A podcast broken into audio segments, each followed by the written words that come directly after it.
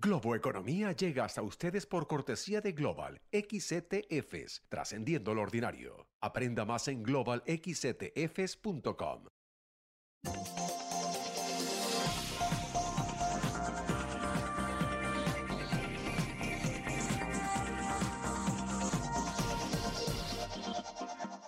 Hola, ¿qué tal? ¿Cómo estás? Soy José Antonio Montenegro y esto es Globo Economía. Hoy dedicando todo nuestro tiempo una nueva edición de nuestro formato Globo Temperatura. Ya saben, el repaso rápido pero muy completo a lo más importante que sucede en estos momentos en las principales economías y mercados del mundo. Aquí en Estados Unidos estamos enfocados en intentar frenar la inflación y en evitar un aterrizaje duro, o sea, una contracción demasiado fuerte, una recesión. Cuando el empleo está en condiciones de prácticamente pleno empleo, el consumo y ahorro de los particulares sigue robusto y los beneficios empresariales aceptables, resulta como poco dudable ante el tipo de, recesión que podemos estar. En todo caso, eh, atípica y eso sí, muy dependiente de lo que está haciendo, lo que ya ha hecho y lo que seguirá haciendo la Fed con los tipos de interés que tras haber estado sin moverlos por mucho tiempo, inició el pasado mes de marzo la senda de subida rápida en la que ya estamos. Algo que también ha empezado a suceder recientemente en la Unión Europea, que al igual que Estados Unidos enfrenta una elevada inflación que en su caso se ve agravada por la crisis energética provocada por la invasión rusa de Ucrania.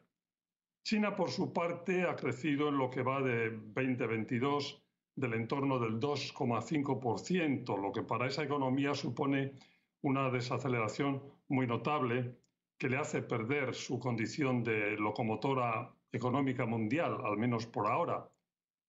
Algunas partes del mundo, como por ejemplo ciertos países de nuestra región, se están viendo beneficiados por sus importaciones de materias primas y sobre todo por sus importaciones de alimentos. Preocupa eh, que esta situación del bajo crecimiento chino se extienda en el tiempo y se haga estructural.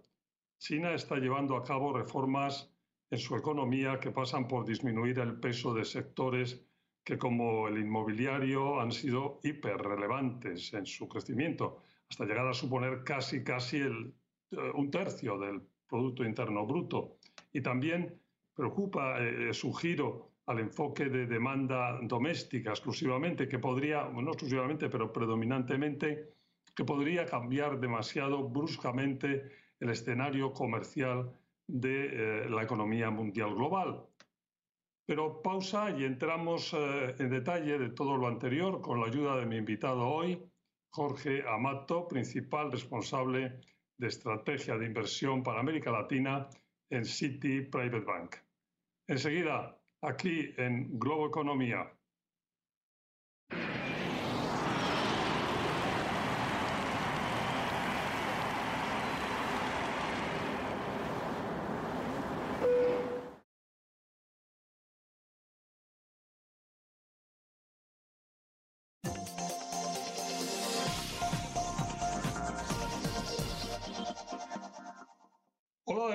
Les decía hace un momento, mi invitado hoy es Jorge Amato, principal responsable de estrategia de inversión para América Latina en City Private Bank, un buen amigo de este programa desde hace mucho. Jorge, bienvenido a Globo Economía.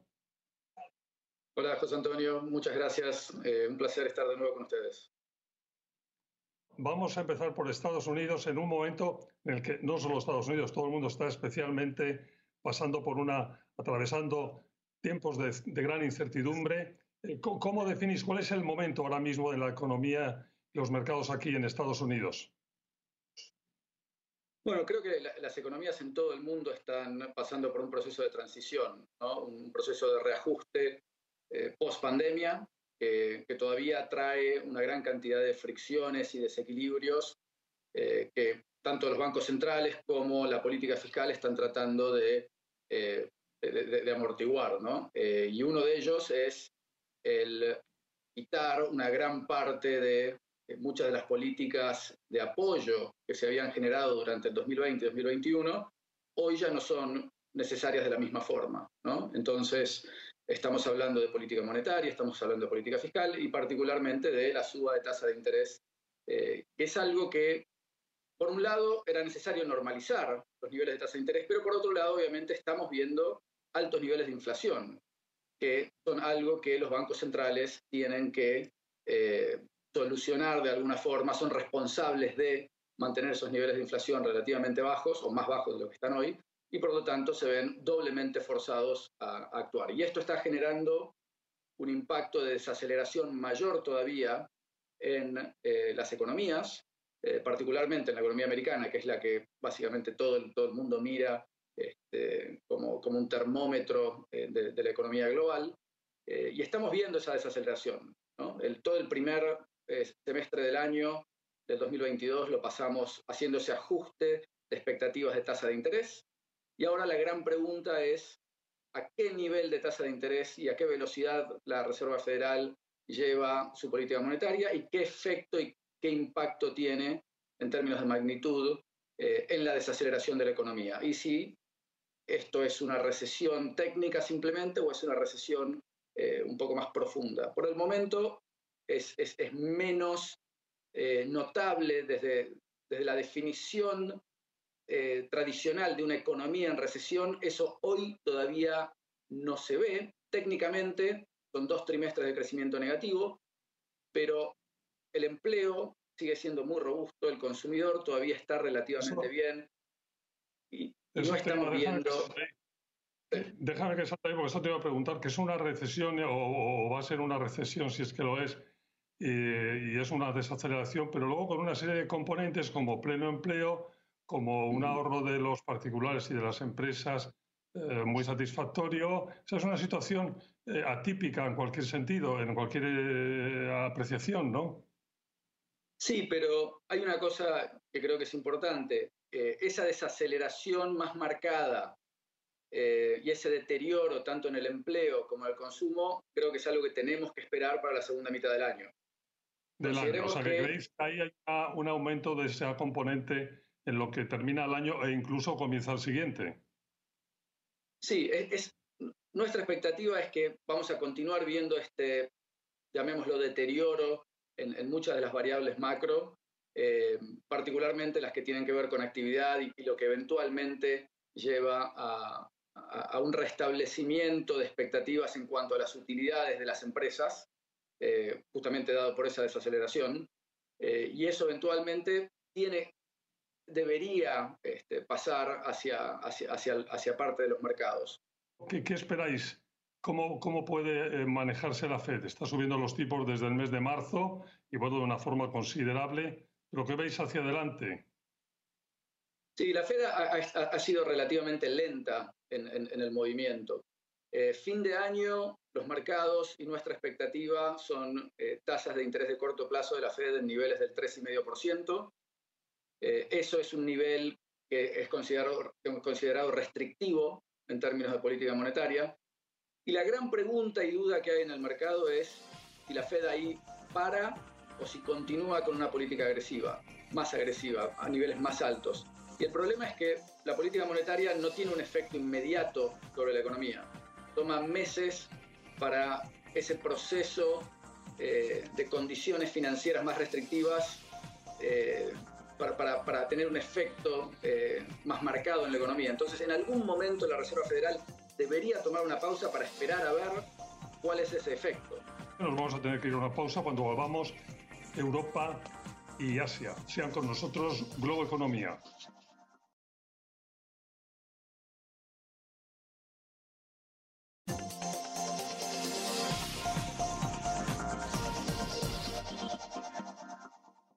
Hola de nuevo, Globo Economía. Estamos hoy eh, hablando, haciendo una de nuestras ediciones Globo Temperatura, repaso de los mercados y las economías más importantes del mundo.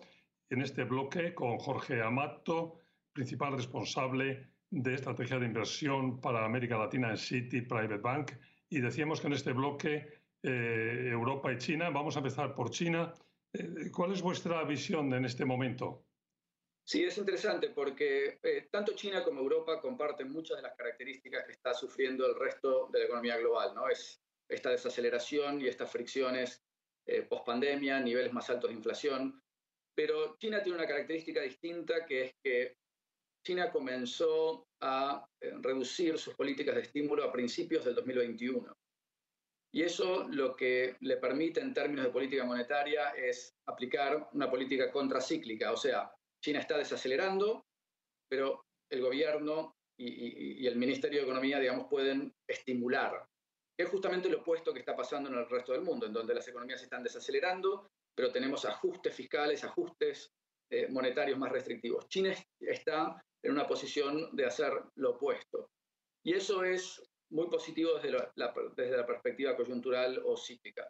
Pero evidentemente China ha desacelerado de una forma muy marcada, ha tenido otra cantidad de problemas. La pandemia es algo que todavía no han resuelto por completo. China tiene una política muy estricta en cuanto a la, aceptación de nuevos casos. Eso ha hecho que la economía esté todavía eh, parcialmente cerrada, en algunos casos eh, de, manera bastante agresiva, y eso ha impactado más todavía a el consumo interno, a sus exportaciones, a su demanda de, importaciones del resto del mundo, o sea, a la economía global, no solo a, su economía. Vámonos a Europa, donde decía que también se reciente este cambio de dirección en el Banco Central Europeo, empezando a subir también los tipos de interés y con eh, un problema serio en el consumo energético por todo el tema de, de, Rusia, ¿no? de Ucrania. ¿Cómo veis Europa? Europa comparte muchos de los problemas, por ejemplo, estacionarios de la pandemia, cadenas de distribución, etcétera, etcétera, pero se le suma una crisis de energía eh, generada por el conflicto entre Rusia y Ucrania. Eh, hoy están recibiendo cantidades muy parciales de, de gas natural por parte de Rusia. No se sabe exactamente cómo va a continuar desarrollándose esa situación en términos de, volúmenes que van a tener a su disponibilidad, eh, tanto para la industria como para el invierno que se viene en, Europa en los próximos meses. Eh, y eso está generando una gran cantidad de incertidumbre, obviamente. Eh, ha tenido un efecto muy fuerte sobre expectativas de crecimiento, esto ha impactado también a, a la moneda, al euro, y hemos tenido la primera suba de tasas de interés en Europa hace unas semanas en más de 10 años.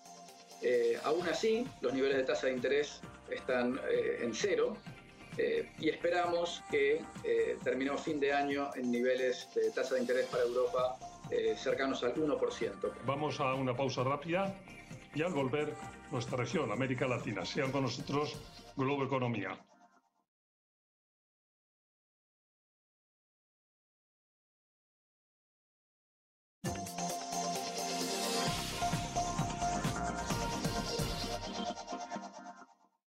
Nuevo, Globo Temperatura. Estamos repasando lo más importante de las principales economías del mundo con Jorge Amato, principal responsable de estrategia de inversión para América Latina en City Private Bank.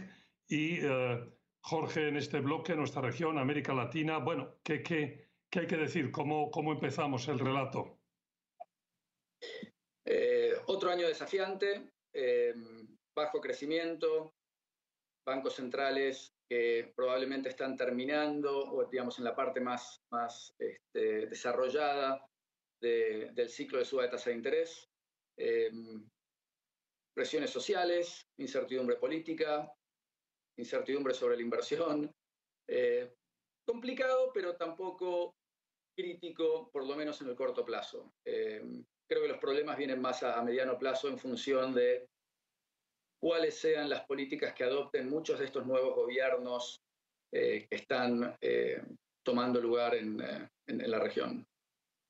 Y algunos vientos, yo decía, algunos vientos favorables, o por lo menos es lo que comentamos y te pido tu opinión, en relación con los temas de la exportación de alimentos y también de algunas materias primas, ¿no?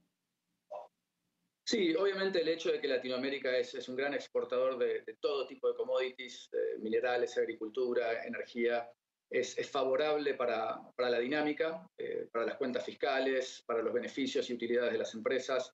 Eso es realmente un, viento de cola importante. Eh, ahora, dada la dinámica inflacionaria de todos estos productos, esto también tiene una contracara, que es genera presiones inflacionarias domésticas también. Y eso, de alguna forma, le está quitando espacio de política económica a los gobiernos. O de la misma forma que Estados Unidos y Europa están subiendo tasas de interés, lo mismo está haciendo Latinoamérica. Esto los pone en un proceso restrictivo en términos de, disponibilidad de crédito. Eh, y el otro componente, que es la, capacidad de estímulo fiscal, eh, también está muy limitada por los gastos eh, que se efectuaron durante la pandemia. En muchos casos existen demandas sociales de que continúen esos, esos apoyos directos por parte del gobierno y eso está poniendo presiones sobre las cuentas fiscales. Eh, ¿Cómo se termina financiando todo esto? El efecto que tiene sobre eh, la deuda, sobre los déficits, es algo que vamos a tener que ver cómo resuelven estos nuevos gobiernos. Entonces, es, es un poquito un equilibrio, ¿no? Hay, hay, una cara de la moneda de commodities positiva, otra cara que eh, pone, ciertas, eh, pone ciertas presiones, pero por lo menos tenemos la parte, la parte positiva también. ¿Qué, tipo de influencia veis en estas condiciones externas de la desaceleración en Estados Unidos, en China? Eh, ¿Cómo puede eso impactar las economías? Bueno, en que cada país es distinto, pero en términos generales. Sí, a ver, el, primer efecto que, que, sufre digamos, todas las economías en el mundo, particularmente porque están basadas en una, moneda que es el dólar, eh, sufren el aumento de costo de financiamiento. ¿no? Eso es lo, primero. Em, después tenemos una desaceleración de nivel de actividad que ha empezado a generar una, eh, una moderación en los precios de los commodities. Dependiendo del commodity, ha sido más, más profunda en algunos casos que en otros esas correcciones. Ahora, creo que lo positivo desde esa perspectiva es que las curvas de precios de commodities se van a mantener todavía relativamente altas cuando las comparamos con los últimos años, pero no debería sorprender ver un, reacomodamiento. Bueno, pues nos tenemos que ir, pero una última pregunta. El impacto eh, de, esa mayor recesión global de la que hablamos más y más cada día, que parece que tiene todos los visos de irse eh, acentuando y por todas partes del mundo, eh, ¿qué es las, eh, ¿cuáles son las alarmas principales que deben hacernos saltar en la región para intentar bueno, que no nos afecten demasiado? Va a ser, esa es gran parte del desafío, ¿no? porque los gobiernos supuestamente tienen que ayudar a amortiguar, particularmente cuando los shocks son externos, pero eso requiere de recursos domésticos, ¿no? o recursos domésticos o aumentar el nivel de endeudamiento o de deuda o, de déficits, aunque sea de manera temporal. Eh, y ese es justamente el, fuerte desafío que creo que van a tener que enfrentar estos, estos nuevos gobiernos. Eh, va a ser difícil. Eh, esto sugiere niveles de crecimiento más bajos, sugiere incertidumbre con respecto a la, inversión. Va a ser un año complicado, con, con mucha volatilidad, creo que va a haber mucho ruido, pero de nuevo, creo que salvo algunas excepciones, eh, no, no veo momentos críticos en la mayoría de las economías grandes. Eh, y creo que simplemente va a ser un periodo desafiante de acá en adelante.